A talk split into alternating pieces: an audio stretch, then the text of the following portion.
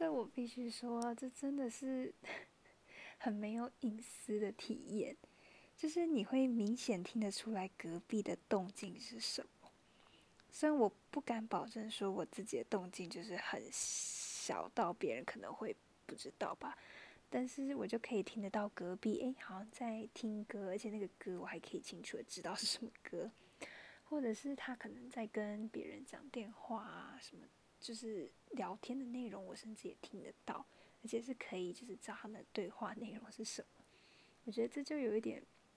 就有点不好意思，就是我虽然是只是一个负责听的人，但是就会觉得，那相对来说，我是不是在讲电话的时候，对方其实也是听得到，就会比较没办法放宽心去做事情。